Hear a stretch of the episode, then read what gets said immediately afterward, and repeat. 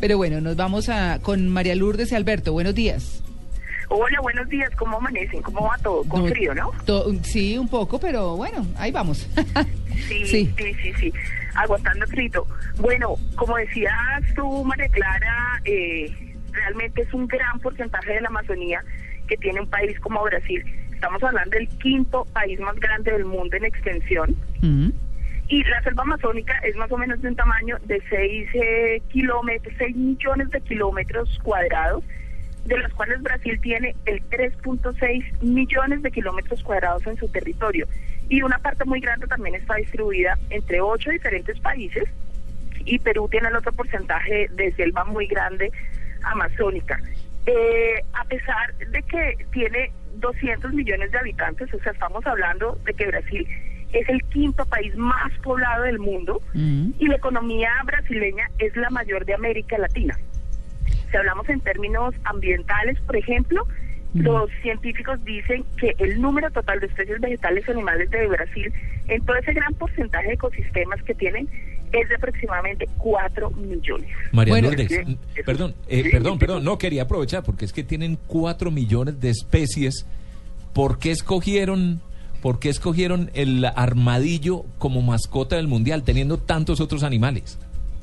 Ah, bueno, entonces ahí hay que hacer dos precisiones. Entonces, Brasil tiene cuatro millones de especies, eso, eso es eh, muchísimas especies, o sea, es el país más biodiverso del mundo, pero ahí me, me corresponde meter la cuñita de que Colombia es el país más biodiverso del mundo por metro cuadrado, o sea, porcentualmente. Obviamente Brasil tiene muchísima más extensión que Colombia, y tiene muchísimas menos especies que Colombia, pero por metro cuadrado Colombia tiene más especies incluso que Brasil.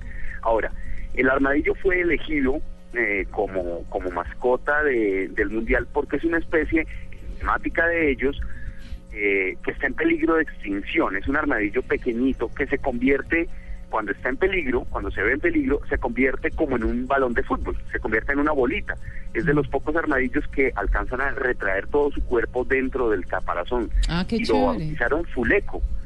La ah. mascota se llama Fuleco. Fuleco, ¿y quiere este decir que, Alberto, sabe qué quiere decir Fuleco? Es, es, es, la, la, manera como le dicen a este armadillo ah. que se que se enrosca y se vuelve como una bolita. Ellos ellos viven en un hábitat que se llama la, la catlinga.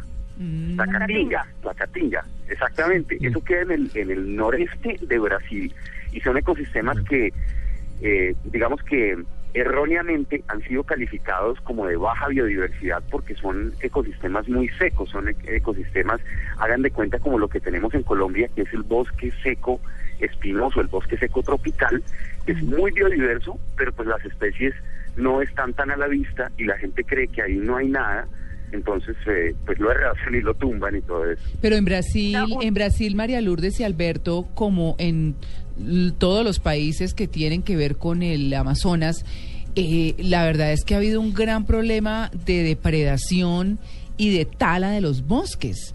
¿Cómo está hoy en Brasil ese tema?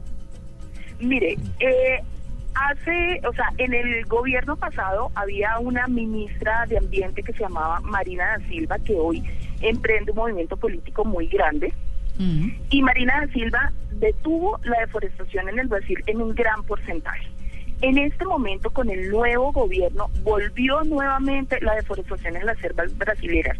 Ella, digamos que históricamente detuvo la, la, deforestación en un gran porcentaje, sí. porque empezó a trabajar con las comunidades y de alguna manera todas esas personas que denunciaban la deforestación en el Brasil empezaron a tener un apoyo policial. Entonces empezaron a organizar unas unidades forestales con campesinos y comunidades indígenas que protegían la selva brasilera.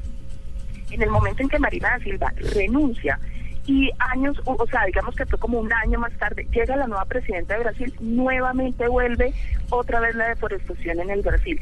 Claramente la problemática es enorme porque eso no, siendo un problema tan grande, digamos, eh, eh, Brasil es el cuarto país, por ejemplo, que genera mayores emisiones de gases de efectos de invernadero en el mundo y es por tala. O sea, ustedes saben que cuando se talan los árboles, Los árboles absorben todo el CO2 y cuando ustedes los talan, ellos lo tienen guardado en sus ramas, lo tienen guardado en sus troncos, en el suelo, y cuando ustedes lo talan, se libera. Entonces, ah. ese es el gran problema en este momento que tiene Brasil. Mm. Aparte que es un país también industrializado, mm. pero se está generando mucho CO2 y como les digo es el cuarto por la tala de los bosques en la Amazonía.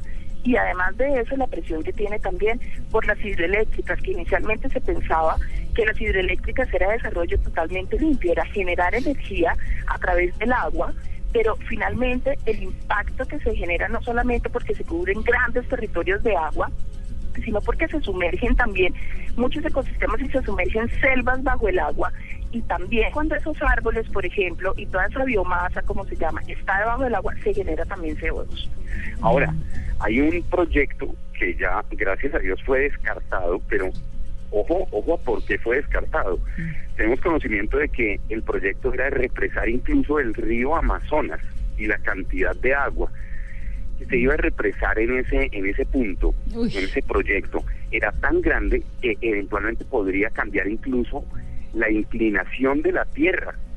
Mm. Podría, podría cambiar la inclinación de la Tierra de su eje de rotación. Hay en este momento 52 proyectos eh, destinados a ser hidroeléctricas en la selva amazónica, 15 de ellos para proveer energía a este a este gigante suramericano. Oiga, pero qué impresión. energía. Ah, pero qué impresión.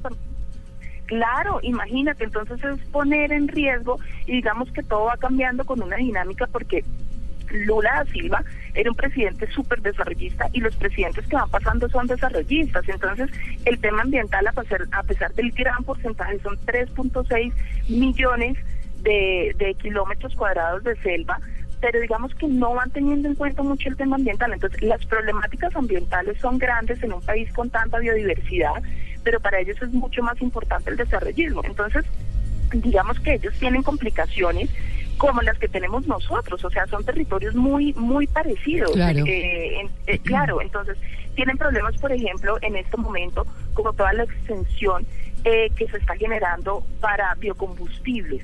Entonces, para la siembra de palmas para biocombustibles, tráfico de fauna, sobre pesca, limitación a las comunidades indígenas por el tema de las hidroeléctricas, por toda la riqueza de agua que se tiene. Eh, todo el tema de la agricultura extensiva. Ellos, por ejemplo, son los mayores productores de transgénicos en América, entonces tienen grandes hectáreas para producción de transgénicos, de semillas transgénicas. Pues, hablando, eh, hablando precisamente de eso de transgénicos, eh, María Clara, vamos a tener ahorita un especial sobre semillas transgénicas más adelante, ¿no? Claro, claro que sí. Entonces, todo esto es la problemática de